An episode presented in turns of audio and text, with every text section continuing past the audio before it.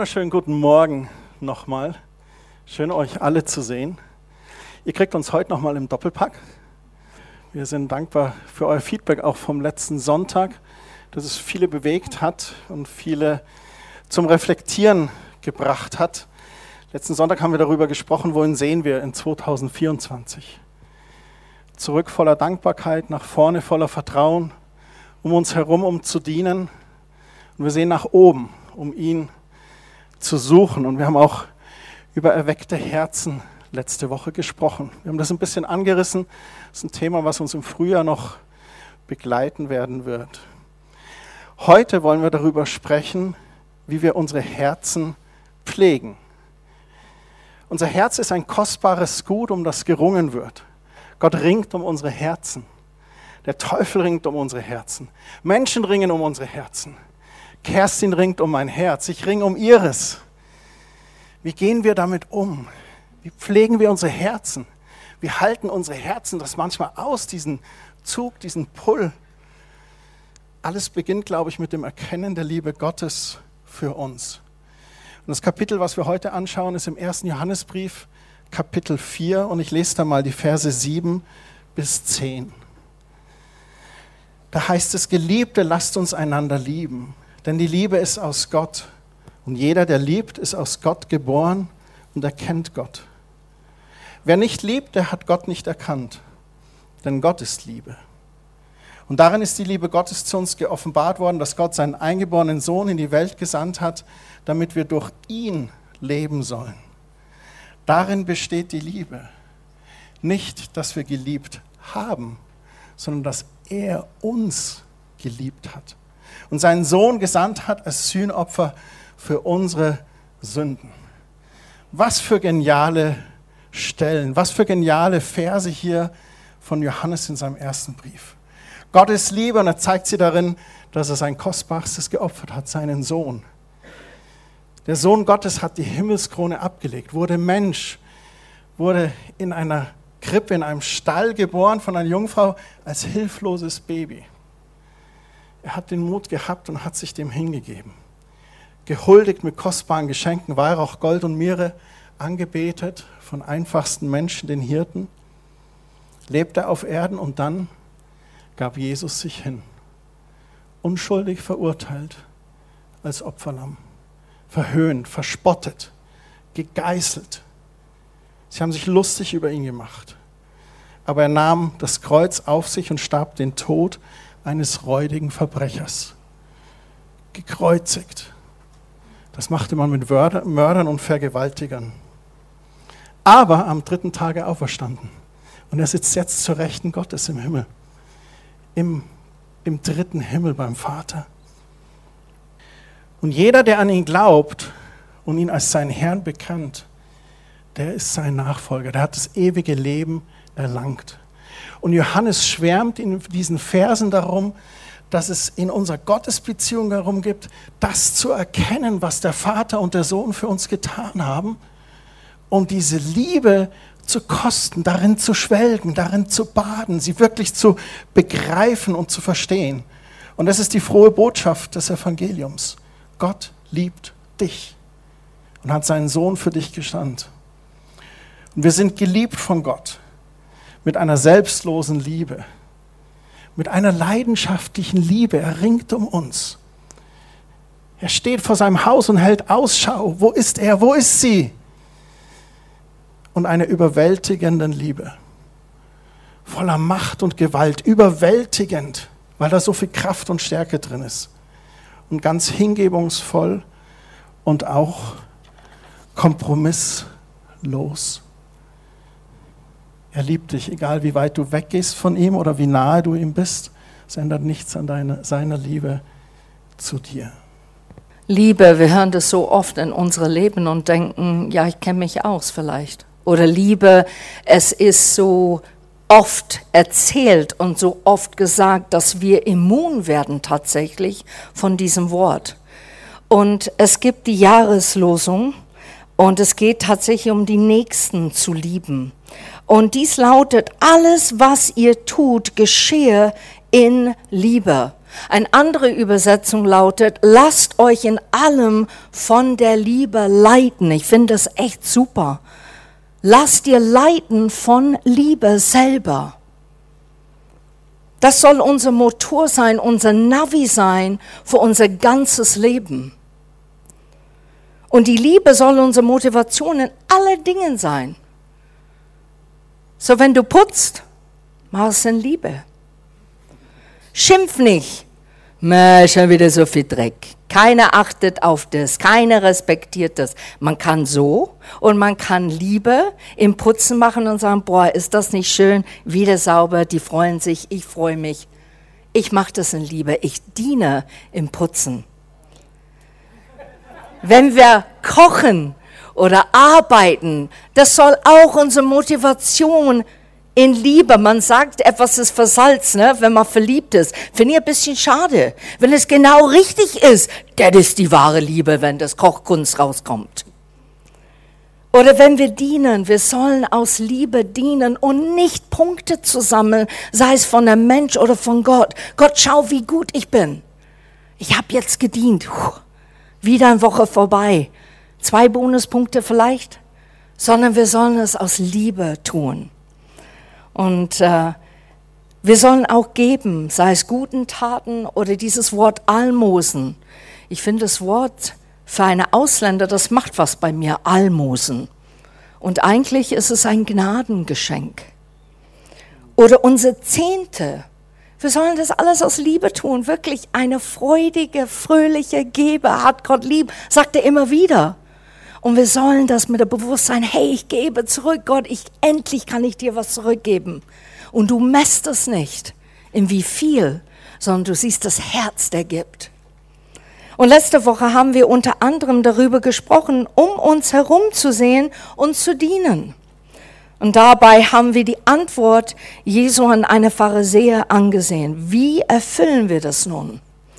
Indem wir Gott lieben und unsere Nächsten lieben. Und wie meint Jesus das? Johannes nimmt uns da in seinen Briefen auf eine sehr wichtige, augenöffnende Reise. Und meine Frage an euch heute Morgen, kommt sie mit? Ja? Dann sag einfach das nach, wenn du das fühlst. Vater, ich öffne mein Herz für dich heute Morgen. Vater, ich öffne mein Herz für dich heute Morgen. Ich bin bereit, neu zu hören und sehen, was du sagst. Hilf mir nicht voreingenommen zu sein. Sondern mich auszustrecken nach dir. Amen. Jetzt wird's gut. Und in Johannes, 1. Johannes 4, Vers 11 in der Schlachteübersetzung sagt es, Geliebte, wenn Gott uns so geliebt hat, so sind auch wir es schuldig, einander zu lieben. Ein Pflichtvergleich. Weil du es erfahren hast, bist du verpflichtet, es so weiterzugeben. Gott ist ein Gott, der sagt, hey, ich gebe dir was, halt es nicht zurück, gib es einfach weiter. Nimm die Erfahrung, gib es einfach weiter. Das ist, was er damit meint. Und die Bibel ist voll von diesen Vergleichen und wir sagen ein paar heute. Vergebung erfahren als Sünde bedeutet, wir sollen anderen vergeben. Frieden erfahren im Stress und in Zerbruch, dann sei du einer Friedenstifter. Trost erfahren in Trauer. Tröste andere. Wenn du Leid erlebt hast, dann kommt jemand zu dir, weil die wissen, du hast es erfahren, du verstehst die Träne, du verstehst das wiederholte Satz, der vielleicht rauskommt, du verstehst die Gebete, das Zweifel in dem Moment, weil du durch diese Wege gegangen bist. Und du kannst jemand begegnen auf dieser Ebene, aber dennoch nicht mit denen hineinsitzen, sondern bei denen zu sitzen und eine andere Perspektive in dem Augenblick zu zeigen. Freude erfahren im Kummer. Mach anderen eine Freude. Das kann so klein sein. WhatsApp, ich denke an dich. Du bist mir wichtig. Es tut so gut. Tut so gut. Liebe erfahren als geliebtes Kind Gottes und sich selber dadurch lieben. Und das bedeutet natürlich automatisch, wenn du geliebt bist, dann liebst du deine Nächsten. Im Vers 12 schreibt er weiter, niemand hat Gott jemals gesehen. Wenn wir einander lieben, so bleibt Gott in uns. Und seine Liebe ist in uns vollkommen geworden. Niemand hat Gott gesehen. Gott ist visuell nicht direkt sichtbar. Es gibt Stellen in der Bibel, wo er vorbeigegangen ist an Personen, wo sie aber ihre Augen bedeckt haben. Niemand hat Gott gesehen, er ist nicht sichtbar. Aber er offenbart sich durch seine Kinder. Er offenbart sich durch dich. Durch jeden einzelnen von uns möchte Gott sich offenbaren. Und wie macht er das? Durch seine Liebe in uns. Gott lebt durch seine Liebe in uns. Und wenn wir unsere Liebe zeigen, dann wird er dadurch sichtbar für andere. Und so werden wir für ein, wie eine Reflexion, wie ein Spiegelbild für Gott im Leben anderer. Es ist interessant, er sagt dann, seine Liebe ist in uns vollkommen geworden. Das bedeutet, Liebe in uns kann wachsen. Sie kann zunehmen bis hin zur Vollkommenheit. Es gibt ein Vollkommenwerden seiner Liebe in uns und dann zeigt sich seine Liebe unseren Mitmenschen in vollem Ausmaß, weil sie dann Gott in uns sehen.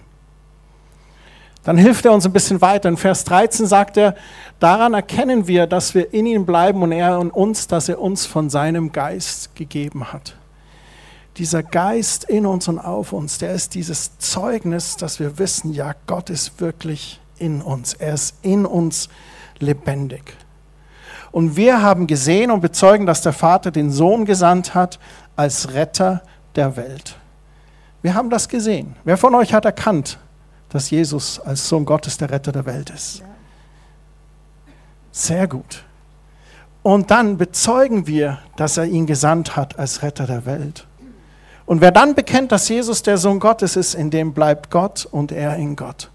Unser Glaube an ihn und unser Bekenntnis Gott gegenüber, aber auch in der Öffentlichkeit, das bezeugt, dass er wirklich in uns bleibt und in uns ist. Und Johannes spricht von dieser Gotteserkenntnis. Im Vers 16 sagt er dann weiter, wir haben die Liebe erkannt und geglaubt, die Gott zu uns hat. Gott ist Liebe und wer in der Liebe bleibt, der bleibt in Gott und Gott in ihm. Wer in der Liebe bleibt, der bleibt in Gott. Da macht Johannes einen ganz deutlichen Maßstab für uns. Bist du in der Liebe, in all deinem Denken, in all deinem Handeln, in all deinem Tun, dann bist du in Gott. Ist das immer leicht? Nein. Ist das herausfordernd? Ja. Aber er hilft uns. Er tut das durch seinen Geist. Kurze Zusammenfassung nochmal dieser ersten Verse 11 bis 16. Wir erkennen Gottes Liebe, wir glauben, dass Gott uns liebt und dass Gott selber sogar nicht nur uns liebt, sondern dass er Liebe ist. Und aus dieser Liebe heraus, die in uns geschüttet wird. Daraus können wir andere wiederum lieben. Und deswegen ist es so wichtig, auch was Jesus zu dem Pharisäer sagt, liebe deinen Nächsten wie dich selbst. Wir dürfen da erstmal bei Gott ankommen, erkennen, dass er uns liebt, was es bedeutet, geliebt zu sein von ihm. Und dann ist es uns eigentlich erst fähig, andere wirklich zu lieben. Wenn wir das versuchen aus eigener Kraft, da werden wir müde. Wir müssen diesen Liebestank Gottes in uns immer wieder auffüllen, damit wir fähig sind, das zu tun. 1. Johannes 4:17. Darin ist die Liebe bei uns vollkommen geworden, dass wir Freimütigkeit haben am Tag des Gerichts, denn gleich wie er ist, so sind auch wir in dieser Welt. Furcht ist nicht in der Liebe, sondern die vollkommene Liebe treibt die Furcht aus, denn die Furcht hat mit Strafe zu tun. Und wer sich nun fürchtet, ist nicht vollkommen geworden in der Liebe. So noch sind wir in dieser Welt. Wir sind noch nicht in der Ewigkeit des dritten Himmels angelangt, wo Gott wohnt, wo sein Thronsaal ist. Aber wenn wir Gottes Liebe so begriffen haben, dass sie uns vollkommen ist, dann haben wir Freimütigkeit am Tag des Gerichts. Wir müssen zittern und beben nicht hier auf Erden. Wie wird es sein? Wie wird Gott mich empfangen? Weil wir die Liebe entdeckt haben schon auf dieser Erde. Und denn wir haben keine Angst vor einer Bestrafung, wenn wir vor Gott stehen. Weil Jesus die Strafe für uns getragen hat. Endgültig. Weißt du, was er gesagt hat? Es ist vollbracht. Es ist vollbracht. Glauben wir das? Erleben wir das? Er starb stellvertretend für unsere Schuld. Was für eine Gnade. Was für eine Gnade und was für eine Liebe. Und schlussfolgernd, wenn du noch Angst vor einer Strafe vor Gottes Thron hast, dann hast du Gottes Liebe noch nicht vollkommen begriffen. Dann ist noch Potenzial, seine Liebe wirklich zu begreifen. Und wie kannst du es begreifen? Indem, dass du hineingehst in sein Gegenwart. Wie kommst du in sein Gegenwart? Durch Lobpreis und Anbetung. Durch Zeit mit ihm im Gebet durch sein Wort lesen und verstehen. Ein Satz, wo Gott sagt, ich freue mich über dich. Lass das auf die Zunge zergehen und entdecke, dass dein Gott wirklich dich begegnen möchte. 1. Johannes 4,19. Wir lieben ihn, weil er uns zuerst geliebt hat. Einer der wichtigsten Versen in der Bibel für mich, weil wir von Gott so selbstlos und kompromisslos, hingebensvoll, leidenschaftlich und überwältigend geliebt worden sind, lieben wir ihn gerne zurück. Wir lieben gerne zurück, wenn jemand uns Liebe offenbart und zeigt. Stimmt's? Weil da ist Vertrauen. Da ist, da hast du Mut, dann das zurückzugeben, weil du weißt, da werde ich gesehen, für wer ich wirklich bin und vor allem in unsere Liebe unseren Nächsten gegenüber wieder. Liebe den Herrn, dein Gott und deinen Nächsten wie dich selbst. Wir lieben aus dem Sein heraus und nicht aus unserem Tun heraus. Und ich sage das nochmal, weil wir verwechseln das als Menschen so oft. Wir lieben aus unser Sein heraus und nicht aus unser Tun und Können. Und in 20 sagt es, wenn jemand sagt, ich liebe Gott und hasst doch seinen Bruder, so ist er ein Lügner. Denn wer seinen Bruder nicht liebt, dann er sieht, wie kann der Gott lieben, den er nicht sieht. Und dieses Gebot haben wir von ihm, dass wer Gott liebt, auch seine Brüder leben soll. Und hier sind die Konsens, was Johannes eigentlich sagt, aus dass er sagt, du kannst nicht sagen, du liebst Gott und deine Brüder oder deine Schwester hast. Es geht einfach nicht. Die nächste Liebe ist ein Gebot Gottes. Die nächste Liebe ist ein Spiegelbild. Deine Liebe zu Gott. Und deine nächste Liebe steht im direkten Bezug zur eigenen Offenbarung des geliebten Gotteskindsseins. Liebe deinen Nächsten wie dich selbst. Schau dich an. Wie liebst du dich selber? Wie bist du dann mit den Nächsten? Dort, wo ich gelernt habe, mich selbst als geliebtes Kind Gottes zu sehen und mir selber zu vergeben und mich anzunehmen, kann ich die Nächsten als geliebtes Kind Gottes sehen und ihm vergeben und auch sogar annehmen. Und es ist in diesem Kontext, darum geht es heute Morgen. Es geht nicht darum, wie jemand dich nicht vergeben kann oder verletzt hat oder Wunder aufreißt. Das ist eine andere Predigt. Der Kontext dieser Predigt heute ist, lerne dich selber zu leben in Gottes Liebe und dann Liebe daraus. Was für wunderbare Verse. Ich bin mit einem abwesenden Vater aufgewachsen Und das war echt hart. Ähm, meine Mutter hat mich geliebt oder liebt mich auch sehr. Wir haben eine gute Beziehung. Sie lebt noch, mein Vater ist verstorben. Wir haben eine gute Beziehung, aber sie hatte selber eine schwere Phase und hat mich geliebt, um geliebt zu werden. Ähm, irgendwie hat keiner meinen Tank aufgefüllt.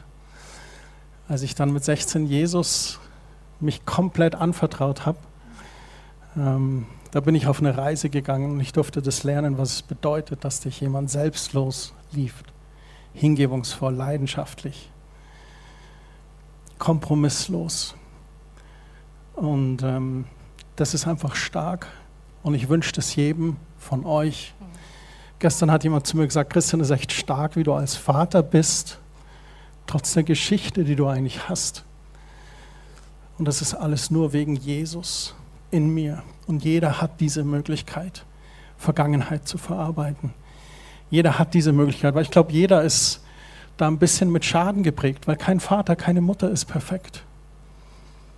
Aber wir dürfen uns lieben lassen vom Vater und lernen, wie er liebt.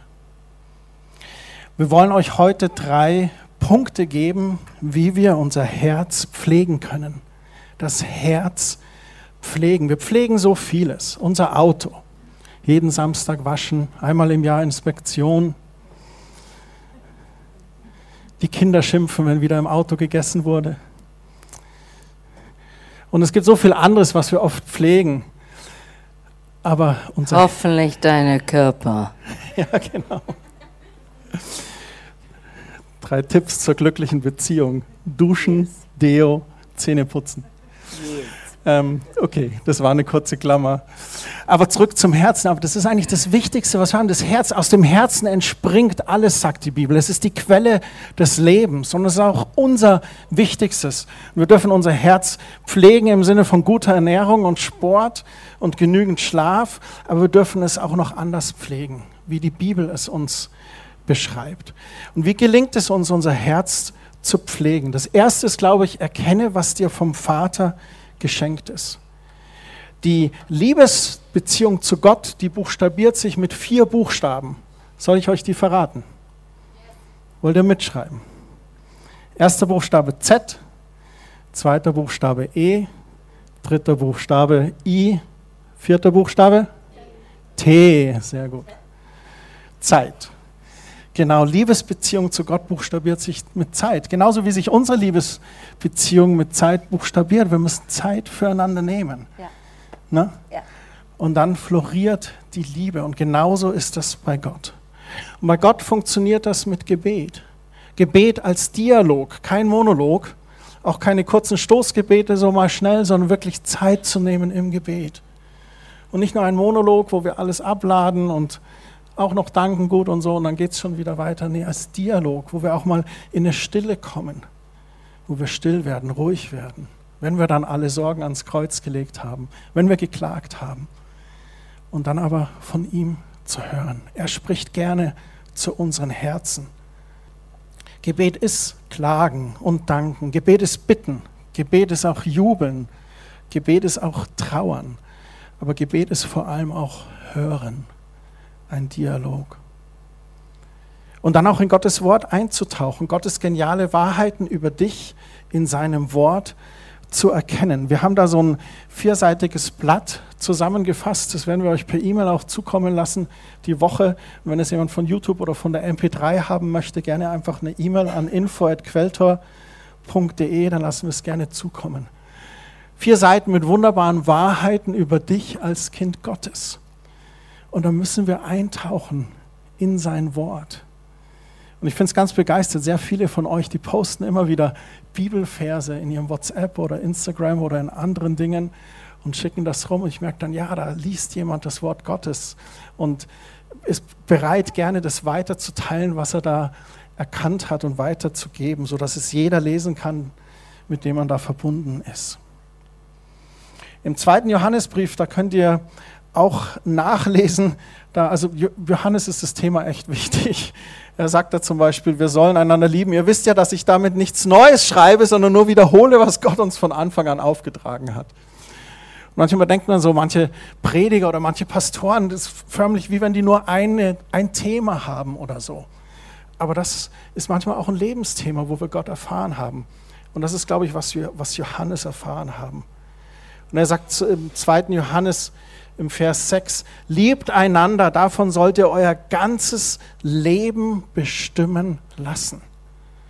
Er hat diese Offenbarung gehabt, was für eine Kraft von Gottes Liebe ausgeht, was für eine Motivation davon ausgeht, was für eine Stärke davon ausgeht, was für ein Segen, was für eine Freude, was für ein Anker für die Seele, zu wissen, geliebt zu sein vom allmächtigen Gott. Und deswegen war es ihm so wichtig. Und wahrscheinlich hat er noch einen vierten, fünften oder sechsten Brief geschrieben und irgendwann haben die, die die Bibel zusammengestellt, gesagt haben, jetzt reicht es aber mal hier, wir haben noch andere Themen, müssen auch mal über Finanzen oder andere Dinge reden. Nee, ich weiß nicht, wie es war. Das sind nur meine Gedanken. Aber erkenne, was dir vom Vater geschenkt ist. Mach dich echt auf die Reise. Das ist so, so wichtig. Das ist der erste Punkt, wie du dein Herz pflegen kannst. Wir alle haben diesen Rucksack, wir alle haben diesen Ballast. Wir müssen mit Gott ins Gebet gehen, wir müssen seine Wahrheit über uns anschauen und daraus lernen und in seiner Liebe baden. Ich finde es total interessant, dass Johannes heißt der Jünger, der Jesus geliebt hat. Aber warum? Weil ich glaube, Johannes hatte eine Offenbarung darüber. Und was hat Jesus gemacht? Er hat es einfach reflektiert. Und Leute sind darauf geschaut und haben gesagt, oh, der ist geliebt von Jesus. Jesus liebt da alle. Aber er hatte die Offenbarung über Liebe und hat das einfach gespiegelt, was Jesus und Gott immer wieder gespiegelt hat. Das ist mein Eindruck über diese Jünger. Und der zweite ist, wenn du Zeit hast mit Gott, genau wie Daniel es gesagt hat, mit dieser Ehrlichkeit vor Gott stehen und sein, dann vergleicht es doch schon mit einer Freundschaft. Wenn du die Hörer abnimmst und telefonierst oder FaceTimes mit jemand oder triffst dich auf einen Kaffee, wenn du nur von dir selber sprichst, das ist okay. Wenn du es aber andauernd machst, dann wird der Gegenüber leise sein, still sein, schweigen. Und Gott ist ein Gentleman und er möchte nicht schweigen zu dir. Er möchte so gern dir Dinge sagen. Und deshalb dieser Punkt, was Christian gesagt hat, hören, ist so hyper wichtig in das ganze Dialog mit deinem Gott. Und der zweite Punkt hier ist, bewahre dein Herz von falschen Einflüssen. Wir können alle nicken und sagen, ja, stimmt total. Aber wie oft fallen wir da rein? Es gibt in Sprüche 4, 20 bis 23 in der Schlachte übersetzen, mein Sohn, achte auf meine Worte, neige dein Ohr zu meinen Reden. Lass sie nie von deinem Augen weichen, bewahre sie im Innersten deines Herzen. Denn die sind das Leben denen, die sie finden und heilsam ihrer ganzem Leib. Mehr als alles andere behüte dein Herz, denn von ihm geht das Leben aus. Gott sagt nicht, behüte dein Ohren, behüte deinen Mund. Das sagt er schon auf andere Stelle, aber er sagt eigentlich, behüte das Herz. Das ist das Organ, der Motor für das, was du ausgibst und das, was du empfängst. Und deshalb sollen wir es bewahren. Und hier betont Salomo, der Sohn von König David, noch einmal die Wichtigkeit, auf die richtige, die wahren Worte zu hören und diese in, um in unser innerste Herzen verankern. Hat dein Herz ein Anker? Ist das der Anker Wort Gottes? Ist das der Anker? Oder ist deine Anker deine Freunde, deine Familie, dein Beruf, das, was du tust in der Gemeinde? Ist das dein Anker? Das zerbröselt, das zerbricht und der Gewicht verliert sich. Und dann der Aufruf, behüte dein Herz unser Herz ist ein kostbares Gut. Gott ringt um unser Herz immer wieder neu. Wisst ihr das? Tag für Tag, Sekunde für Sekunde ringt er um unser Herz. Und der Teufel ringt auch um unser Herz. Und Menschen ringen auch um unsere Herzen. So achte, wem du dein Herz öffnest. Achte darauf, wem du dein Herz tatsächlich mitteilst. Achte auf das, wo dein Herz Beeinfluss nimmt oder Einfluss nimmt und sogar gesteuert wird. Achte darauf. Wer sollte auf deinem Herzensthron sitzen? Und wir würden alle hier rufen, Jesus! oh wow, we can do better. Okay, nochmal. Wer soll auf deinem Herzensthron sitzen? Jesus. Yes. Super. Und wir sagen das, aber verstehen wir es? Begreifen wir es? Am oberster Position definitiv Jesus. Keine andere Person, keine Karriere, kein Job. Nicht einmal dein Dienst für Jesus sollte an erster Stelle sein. Denn wir wirken unser Tun aus unserem Sein heraus. Ne? Aus unserem Sein heraus kommt alles. Und nicht umgekehrt. Ich habe das Christian gesagt, wo wir gleich in der Beziehung waren und wir waren verliebt. Ich habe gesagt, sei gewiss, Jesus wird immer Nummer eins sein. Ich liebe ihn, Christian, mehr als dich. Und ein Mann, das zu hören, muss erstmal schlucken und das sehen. Was meint sie damit? Wie ist denn das? Ich war jung und verwirrt. Ich habe dann es. Aber ich habe es dann verstanden. Genau, du hast es dann verstanden. Du hast es dann begriffen. Und so soll es unser Leben lang sein. Jesus hat erste Stelle. Kein anderer nimmt diese Thron ein. Kein anderer nimmt diese Platz ein.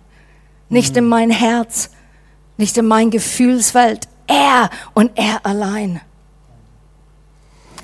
Der dritte und letzte Punkt, den wir euch mitgeben möchten, ist bei der Herzenspflege, öffne deinem Vater im Himmel alle Herzensschubladen. Manche können sich vielleicht vorstellen, was wir damit meinen. Ich stelle mir manchmal unser Herz vor wie so eine Kommode mit vielen Schubladen. Vielleicht habt ihr zu Hause auch so ein paar Kommoden. Wir haben so ein paar Kommoden. In manche Schubladen möchte man manchmal gar nicht reinschauen oder ah, Januar, vielleicht können wir mal wieder die Kommoden mhm. durchschauen. Ähm, Deine sind immer ordentlich. Ich glaube, dass äh, jeder Mensch mit dem Verlangen geboren ist, geliebt zu werden. Ich glaube, das hat Gott in jeden von uns reingesetzt. Ja. Und aber echt geliebt zu werden, auch bedingungslos geliebt zu werden. Und das ist in der heutigen Zeit sehr rar geworden. Wir mhm. sind beliebt oder werden geliebt, wenn was dabei herausspringt. Und ähm, ich glaube, da überfordern wir manchmal auch einander. Wir erwarten vom anderen Dinge, was er oder sie vielleicht manchmal nicht fähig sind zu geben. Und ein zweites ist, dass diese Sehnsucht nach Liebe uns oftmals auch an den falschen Türen klopfen lässt. Da möchte ich ein paar Beispiele geben. Wir suchen zum Beispiel nach Liebe und Zärtlichkeit und wollen im Arm gehalten werden, uns selbst durch die körperliche Gegenwart eines anderen Menschen spüren und wir verwechseln das dann aber mit freiem Sex oder holen uns das im Internet. Wir verwechseln Liebe mit Pornografie oder mit Penetration. Und das ist schrecklich, das ist eine falsche Quelle. Oder wir schmecken den Hunger und Durst nach echtem Leben auf unserer Zunge und verwechseln das dann mit zu viel Essen und Zucker oder unkontrollierten Konsumverhalten. Oder wir wollen uns und unserem Körper Gutes tun, verwechseln das dann mit Körperkult. Unser Körper wird vielleicht zum Götzen statt zum Tempel des Heiligen Geistes. In der Bibel heißt es, es gibt eigentlich nur eine Stelle über Sport. Körperliche Ertüchtigung ist zu wenig Nutze. Das ist die einzige Bibelstelle über Sport. Ich bin froh, dass da drin steht, dass es nicht drin steht, es zu gar nichts nutze. Es ist zu wenig nutze. Warum zu wenig nutze? Weil die Priorität auf dem Geist liegen sollte. An anderen Stellen in der Bibel liest du natürlich, dass wir Tempel des Heiligen Geistes sind und diesen Tempel pflegen sollen. Auf alle Fälle. Aber er darf nicht zum Götzen werden, zum Kult. Wir wünschen uns auch Begeisterung und Lebensfreude. Wir wollen einfach mal so freudig sein, locker sein, die Sau rauslassen. Und dann verwechseln wir das mit Flucht in Alkohol oder andere Rauschmittel oder tauchen ab in irgendwelche virtuellen Privatwelten auf Social Media. Ich schaue manchmal auf meinem Handy, wie viel Bildschirmzeit ich habe. Meistens komme ich ganz gut weg. Letztens ging es mir mal ein paar Tage nicht so gut und da habe ich einen Tag liegend verbracht und auch viel mit dem Handy und dann habe ich abends geschaut und dachte, boah, fünfeinhalb Stunden. Was hätte ich mit dieser Zeit tun können? Aber es war dann, nee, nee, ist okay, Christian, du konntest einfach mal äh, erholen oder so. All diese Dinge können die Sehnsucht nach Liebe in uns eigentlich nicht stillen. Der Einzige, der dies tun kann, ist Gott allein. Und es gibt auch Heilung für diese Wunden, die wir da manchmal tragen. Und ich sage Wunden. Ich glaube, es gibt Herzensschubladen, wo wir verwundet sind, wo uns das gefehlt hat, wo es uns nicht gegeben wurde, wo wir enttäuscht sind von Beziehungen, enttäuscht von Liebesbeziehungen, aber enttäuscht auch von Arbeitsbeziehungen, von irgendeinem Chef, vielleicht enttäuscht von Freizeitbeziehungen, von irgendeinem Jugendleiter oder irgendeinem Sporttrainer. da fühlen wir uns verlassen und verletzt. Und da haben wir jetzt zwei Möglichkeiten. Wir können die Schublade zulassen und versuchen unser Leben lang gegen diesen Hass und Groll und gegen dieses Hinken, was wir da mit uns mitziehen, anzukämpfen. Oder du hast die Chance, die Schublade zu öffnen und reinzuschauen, das, was du da erlebt hast, vor Gott zu bringen. Und wie heilt Gott unsere Wunde? Da müssen wir eben zurück ans Kreuz von Golgatha, unsere ganze Kraft zusammennehmen. Auch wenn es weh tut und sagen, ich mache diese Schublade auf. Ich öffne die, ich schaue die an mit Jesus. Und ich schaue aufs Kreuz und am Kreuz hängt der Sohn Gottes. Er nimmt alle Schuld der Menschheit, aber auch unser Fluchtverhalten, unser Wegrennen, unsere Süchte, unsere falschen Wege. Das nimmt er auf sich. Und auch das Gefühl von abgrundtiefer Einsamkeit. Das nimmt alles Jesus dort am Kreuz auf sich. Und das ist dieser geniale Liebesplan von Abba Papa im Himmel. Und die Betonung liegt auf folgendem, wir brauchen das Kreuz zur Wiederherstellung unserer durch Sünde zerstörten Lebens. Da, wo was kaputt gegangen ist, wo uns jemand wehgetan hat oder wo wir niemanden ranlassen. Und Gott tut das aus Liebe, weil er uns liebt. Und ich möchte das heute Morgen sagen, wenn du so eine Schublade hast. Gott wünscht sich, dass du diese Schublade mit ihm anschaust, nicht um dich nochmal zu ärgern oder dich nochmal zu verletzen. Er tut das aus Liebe zu dir, um dir zu helfen, zu verarbeiten, was in dieser Schublade liegt. Und deswegen ist uns dieser dritte Punkt auch sehr, sehr wichtig. Wenn du nicht alle Schubladen ihm ganz ehrlich öffnest, auch wie wir heute gehört haben, ehrlich mit ihm zu sein, dann wird da was hinken in deinem Leben dann wirst du da immer so einen Stein mit dir rumschleppen, den du eigentlich gar nicht brauchst, so ein, so ein Ballast. Warum sollen wir kehren zum Kreuz? Damit wir wieder weinen, damit wir sehen, was für ein Schmerz Jesus auf sich nahm. Ich glaube, wir müssen immer wieder zurück zu Kreuz kehren, weil da ist Liebe. Und wenn du Liebe brauchst, dann musst du kehren zu der Wurzel der Liebe, zu das, wo es angefangen hat. Und das war der Preis der Liebe. Jesus Christus war der Preis. Und wenn wir brauchen Liebe und Verständnis von Liebe und das, was wir leben in unsere Leben, wir müssen immer wieder kehren zum Kreuz. Schau auf den Kreuz, setz dich dahin und schau, was er getan hat. Und es überführt dich in eine gute Art und Weise. Es bringt dich an dem Ort, wo du plötzlich ganz simpel erkennst, du hast es für mich gemacht. Du hast die ganze Welt gesehen, aber dennoch siehst du mich und mich allein. Du bist gestorben, weil du willst, dass ich lebe. Du bist gestorben, weil du sehnst dich danach, mich zu zeigen, was wahre Freiheit ist. Nach, nicht nach das, was die Welt programmiert oder sagt, das ist Freiheit, das ist Erfüllung. Da werden deine Sehnsucht begegnet. Ja, werden die. Aber nur Bruchteil davon. Nur Augenblicke. Der Kreuz, Ewigkeit. Ewige Zugehörigkeit. Ewige Geborenheit, ewige Liebe. Wie gehen wir von hier weiter? Wir wollen mit diesen drei Punkten zu drei Fragen einladen. Ihr habt Zettel schon von uns bekommen. Kerstin, kannst du die Körbe durchgeben lassen? Selbstverständlich. Wir lassen nochmal auch Stifte durchgehen. Und für dich, die du zu Hause zuschaust oder zuhörst, diese drei Punkte, die werfen auch drei Fragen auf. Und da möchten wir in der Reflexionszeit kurz einladen. Wo fehlt es noch an Erkenntnis von dem, was dir der Vater vielleicht geschenkt hat? Wo hast du Fragezeichen und sagst, da müsste ich eigentlich nochmal in Gottes Wort eintauchen? Welches Thema fehlt dir in deiner Gottesbeziehung? Das zweite ist ganz einfach, bewahre dein Herz vor falschen Einflüssen. Wo sind vielleicht falsche Einflüsse? Wo sind falsche Beziehungen?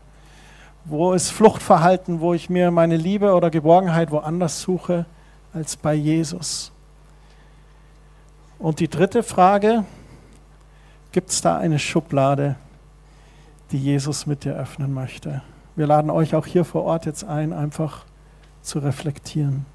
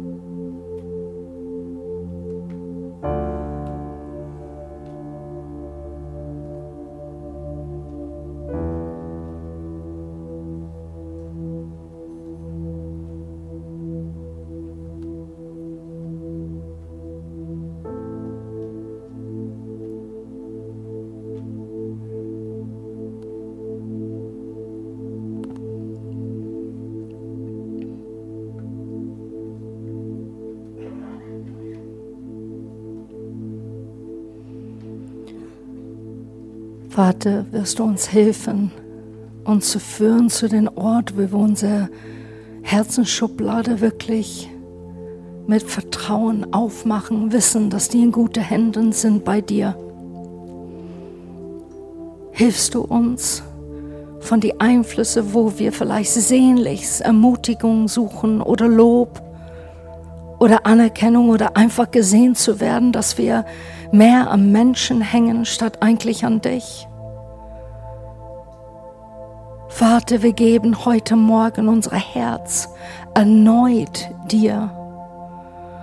Und wir erlauben, dass du es formst. Wir erlauben, dass du Zuspruch hast und das Sagen hast, weil du Liebe bist, weil deine Motivation Liebe ist. Das ist der einzige Grund, warum du gekommen bist aus Liebe uns zu erlösen, uns zu erretten, uns frei zu machen. So ich spreche hinaus heute Morgen und auch auf jeder Einzelne, der auf YouTube das anhört. Ich spreche aus, dies ist ein Jahr, mutig zu werden, dein Gott zu vertrauen, die Schritte zu gehen, obwohl du Sachen nicht siehst oder spürst oder erahnst. Aber eins ist dir gewiss, Dein Gott geht mit dir, dein Gott hält dich, dein Gott spricht zu dir und dein Gott liebt dich. Und ich danke dir, Vater, für Ja des Durchbruchs 2024, wo wir andere lieben können und teilen dürfen, weil wir selber so geliebt sind. Amen.